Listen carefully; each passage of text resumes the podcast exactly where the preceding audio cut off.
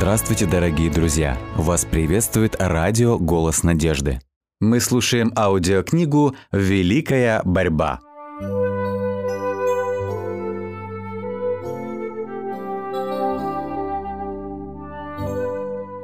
Глава 33. Первое великое обольщение.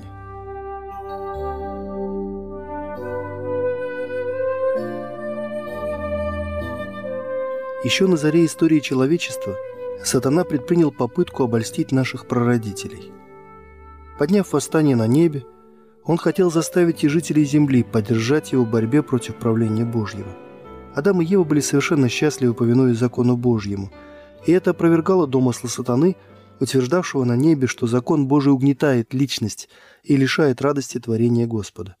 Кроме того, когда сатана увидел, какой чудесный уголок приготовлен для праведной четы – его обуяла зависть. Он твердо решил заставить их согрешить, чтобы, разлучив с Богом и подчинив их своей воле, овладеть землей и основать свое царство, противостоящее царству Всевышнего. Если бы сатана обнаружил свою истинную сущность, он немедленно получил бы отпор, потому что Адама и Еву предостерегли относительно этого опасного врага. Но он действовал во тьме, скрывая свои намерения, с тем, чтобы наверняка добиться цели. Использовав как посредника змея, имевшего тогда весьма привлекательный вид, он обратился к Еве.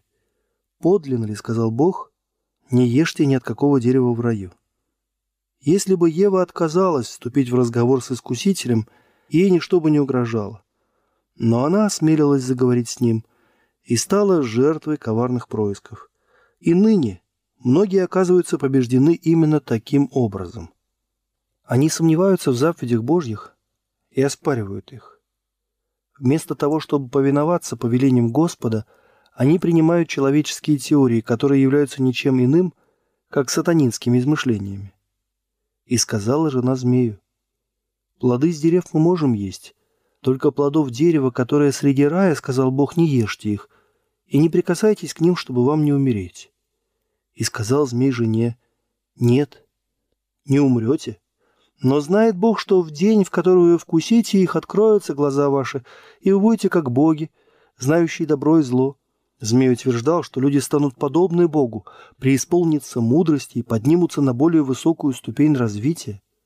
Ева поддалась этому искушению, а затем вела в грех и Адама. Они поверили словам змея, что Бог не имел в виду то, что сказал.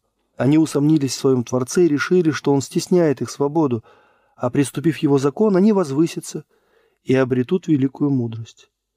Но вот Адам согрешил и понял смысл слов в тот день, в который вкусите смерть и умрете.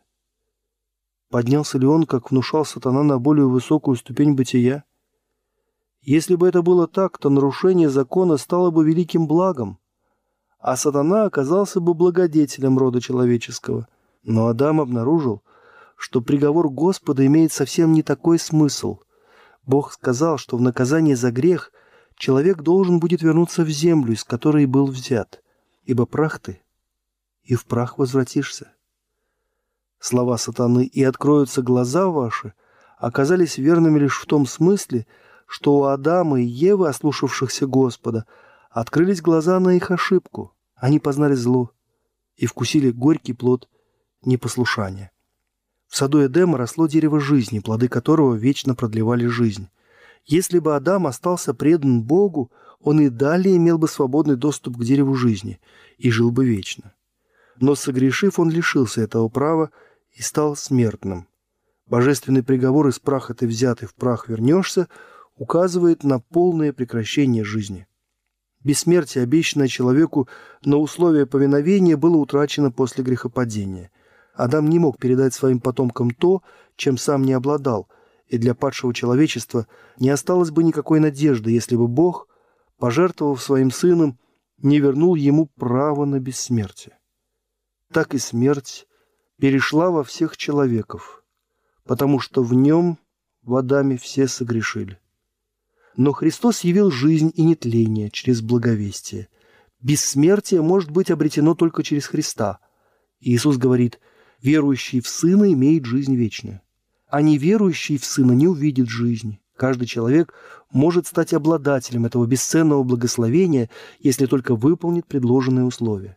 Все, которые постоянством в добром деле ищут славы, чести и бессмертия, получат жизнь вечную. А тот единственный, кто обещал Адаму жизнь через непослушание, оказался обманщиком. В сущности, утверждение змея в Эдеме «вы не умрете» является первой проповедью о бессмертии души. Однако эти слова, основанные исключительно на авторитете сатаны, раздаются во всех христианских церквах, и большинство людей принимают их с такой же готовностью, как и наши прародители. Божественный приговор «душа согрешающая, она умрет» в извращенном виде представляется так – Душа согрешающая не умрет, но будет жить вечно. Мы можем только поражаться тому, с какой слепой доверчивостью люди относятся к словам сатаны, и сколько неверия они проявляют к словам Господа. Если бы после грехопадения человек был допущен к древу жизни, он жил бы вечно, и таким путем грех был бы увековечен. Но Херувим с пламенным мечом был поставлен охранять путь к дереву жизни, и ни одному из семьи Адамовой – не позволено приступить эту грань и приобщиться к плоду, дарующему жизнь. Поэтому бессмертных грешников нет. Но сатана после грехопадения повелел своим ангелам внушить людям веру в естественное бессмертие человека. А затем они смогли всех убедить в том, что грешник обречен на вечные муки ада. Ныне князь тьмы, действуя через своих приближенных, представляет Бога мстительным тираном – утверждая, что он вергает в гиену огненную всех тех, кто не угоден ему, и заставляет их тем самым вечно страдать от его гнева. Сатана твердит, что невыносимые страдания грешников в огне неугасимом доставляют удовольствие Творцу. Этот величайший враг наделяет Создателя, благодетеля всего человечества, собственными качествами. Жестокость – это сатанинская черта характера. Бог есть любовь и все сотворенное им было чистым, святым и прекрасным, пока первый великий мятежник не посеял в мире грех. Враг, который искушает человека согрешить, а затем, если удастся, губит его, это и есть сатана. Завладев человеком, он продолжает свою разрушительную работу обольщения. И сколько радости ему приносит гибель его жертв. Была бы его воля, он весь человеческий род вовлек бы в свои сети. Если бы не вмешательство божественной силы – то ни один потомок Адама не имел бы надежды на спасение. Сатана и сегодня старается одолеть людей тем же способом, каким в свое время он обольстил наших прародителей, подрывая их доверие к Творцу и заставляя усомниться в мудрости его правления и справедливости его постановлений. Сатана и его приспешники представляют Бога еще худшим, чем они сами, чтобы оправдать свою злобу и непокорность.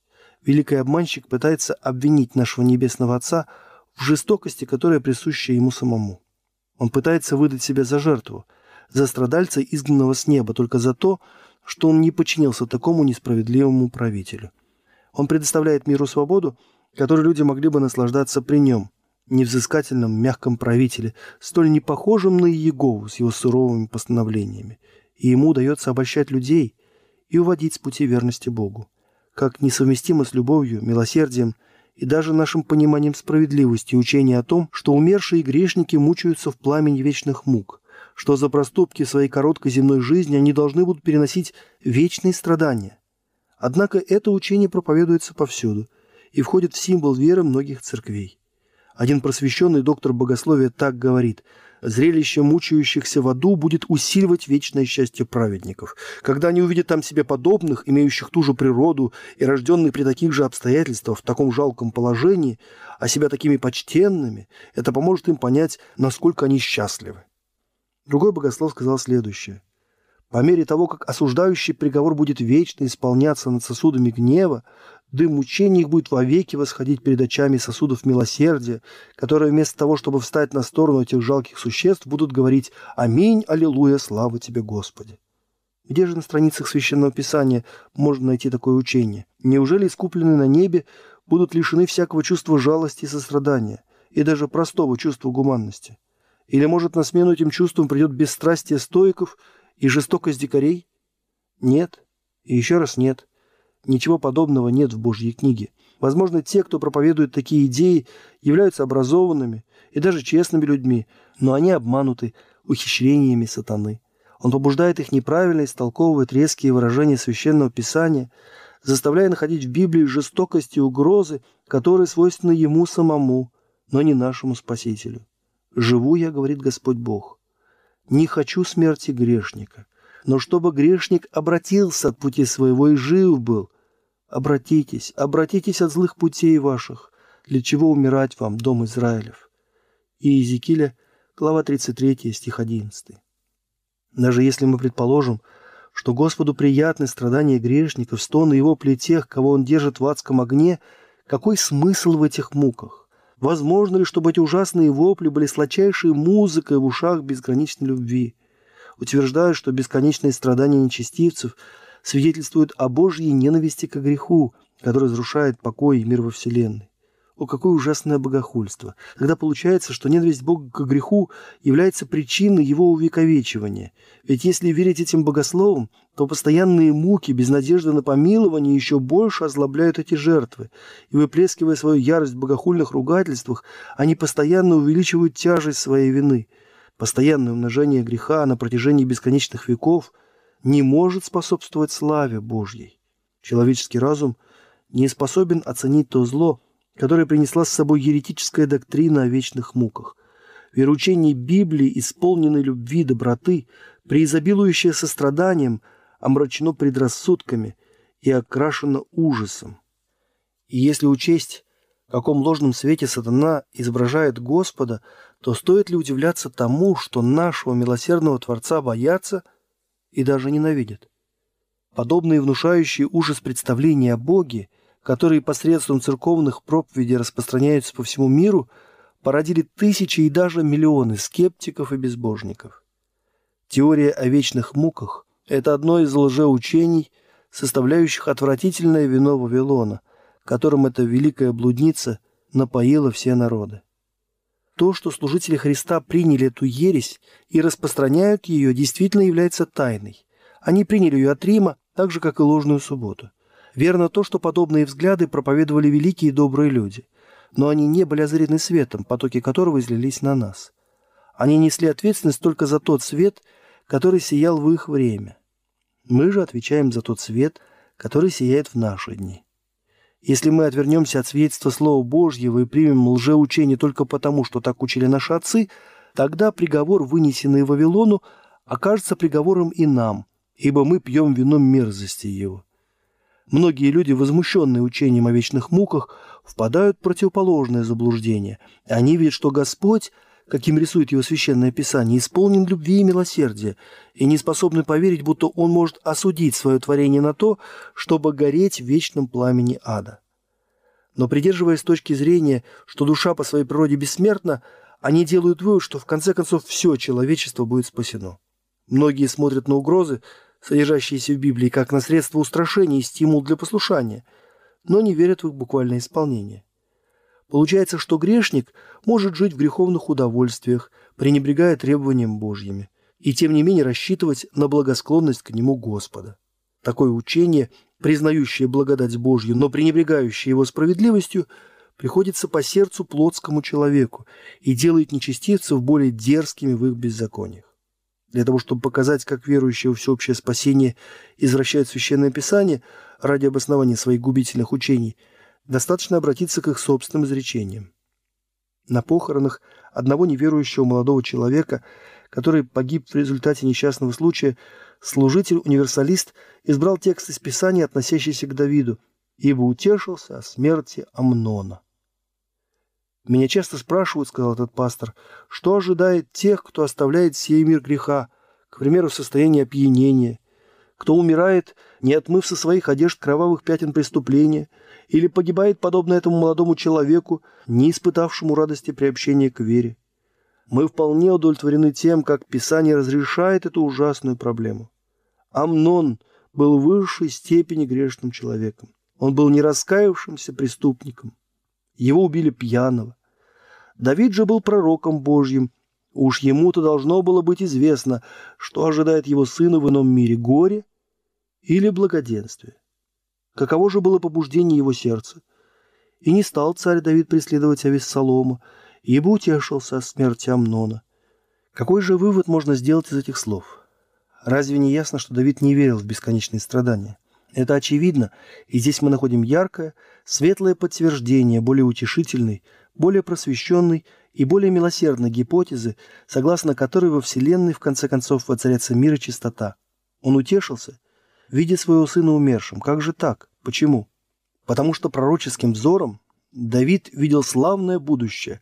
Он видел, что сын его избавлен от всякого искушения, освобожден от рабства греха, очищен от его тлетворного влияния, что, став достаточно святым и просвещенным, он допущен в общество вознесшихся и радующихся духов. Его единственное утешение состояло в том, что любимый сын, избавленный от власти греха и страданий, находится там, где Святой Дух овеет его и возвысит его мрачную душу, где разум откроется для небесной мудрости и сладостных восторгов бессмертной любви. И таким путем его освященное естество будет приготовлено к тому, чтобы наслаждаться покоем и вечно радоваться в небесной отчизне.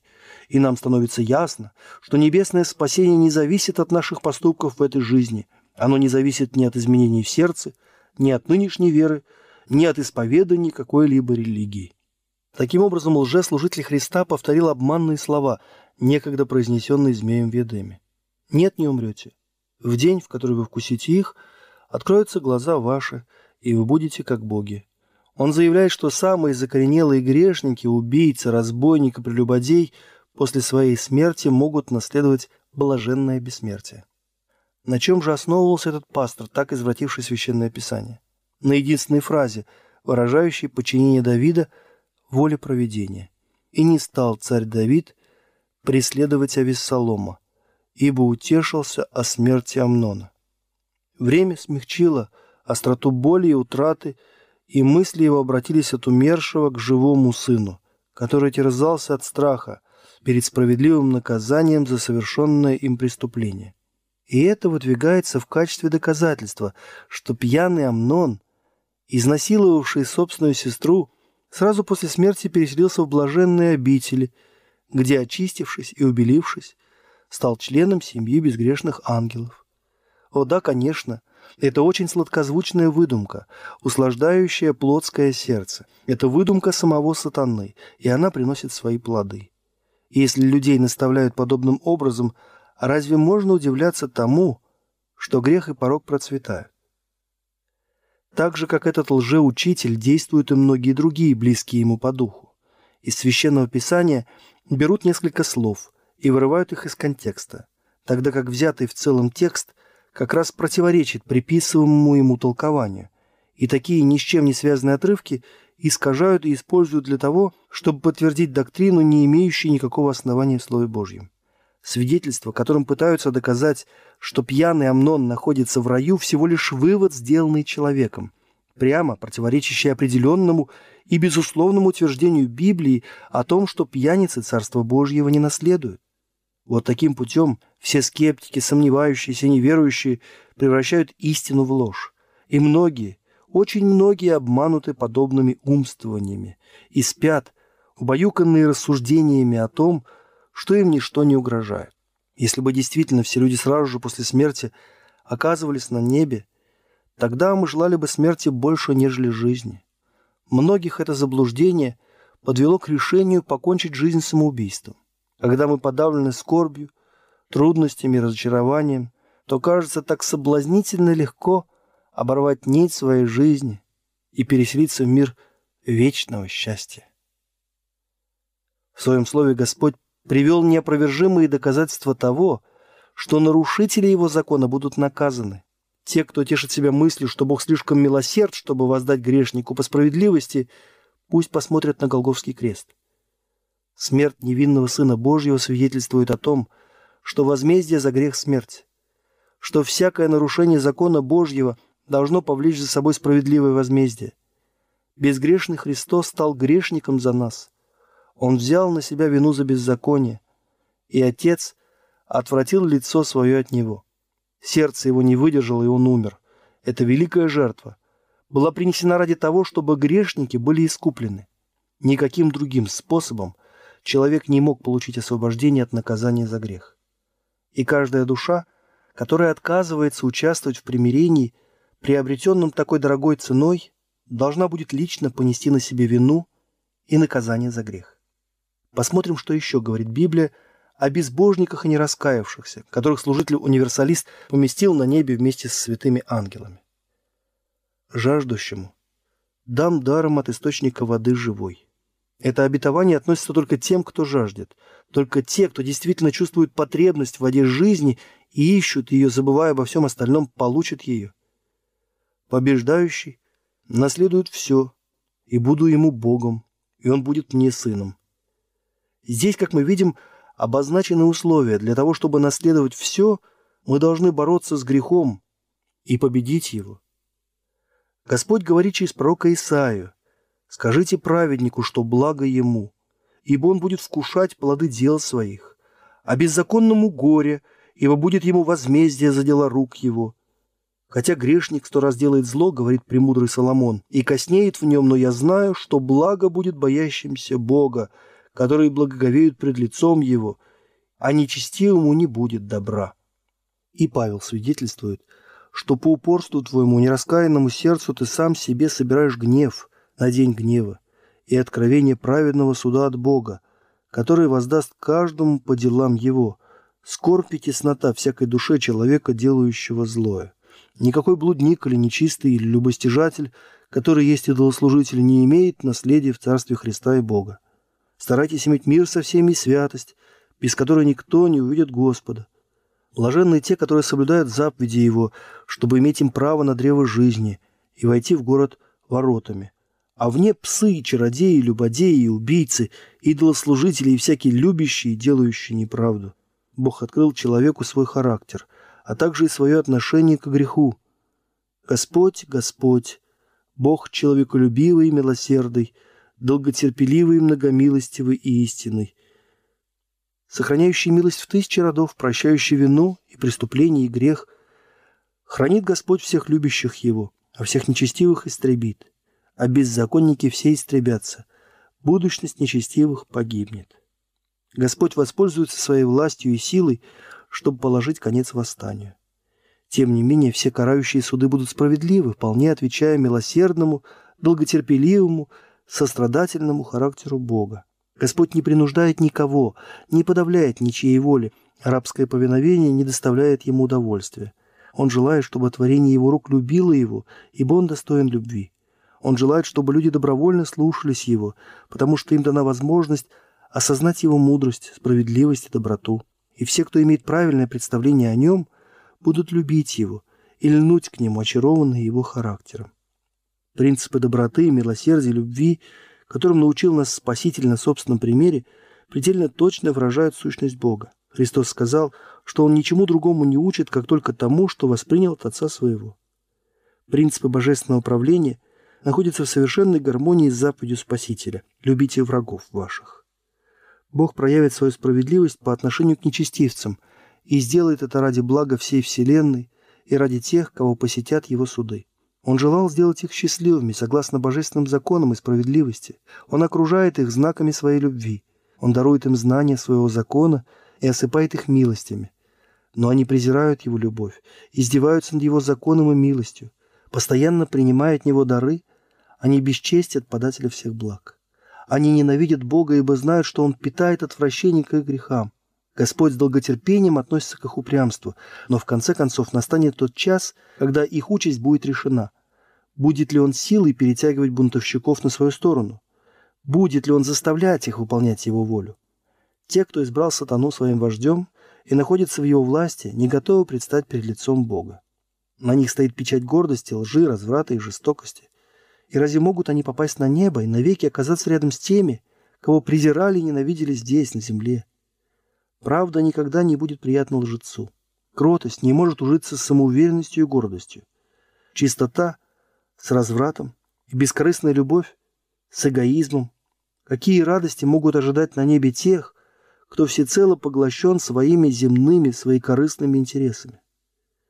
Могут ли те, кто растратил свою жизнь, бунтуя против Бога, внезапно перенестись на небо и созерцать высокое святое совершенство, царящее там – где каждая душа светится радостью, где на каждом лице написана любовь, где Бога и Агнца славит никогда не умолкающая музыка, где от лица сидящего на престоле исходят непрестанные потоки света и покоятся на искупленных. Разве могут те, чьи сердца исполнены ненависти к Богу, к истине святости, быть в общении с этими святыми существами и петь вместе с ними хвалебные гимны? Разве смогли бы они вынести славу Бога и Агнца? Нет и еще раз нет. Им были даны целые годы испытательного срока, чтобы они сформировали свой характер для неба. Но они не приучали себя любить чистоту. Они так и не постигли язык неба, а теперь слишком поздно. Жизнь в против Бога сделала их непригодными для неба. Его чистота, святость и покой стали бы пыткой для них, а слава Божья – пожирающим огнем. Они не выдержали бы всего этого, и у них было бы только одно желание – бежать с этого святого места. Они скорее предпочли бы умереть, лишь бы скрыться от лица того, кто умер ради их искупления.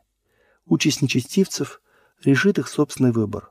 Они добровольно лишили себя неба, а Бог по-прежнему остается справедливым, милосердным – не допустив их туда, где для них было бы невыносимо. Подобно водам потопа, огонь великого дня явится Божьим приговором беззаконию. Грешники не проявили никакого желания подчиниться божественной власти. Их воля выразилась в возмущении, и когда жизнь окончена, уже невозможно изменить ход мыслей. Слишком поздно для того, чтобы от беззакония обратиться к послушанию, а от ненависти – к любви.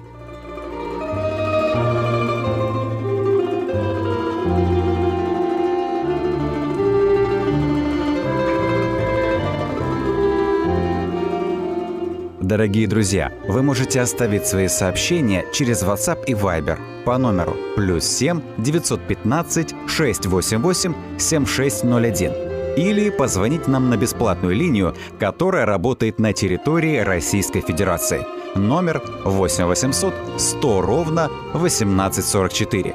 8 800 100 ровно 1844.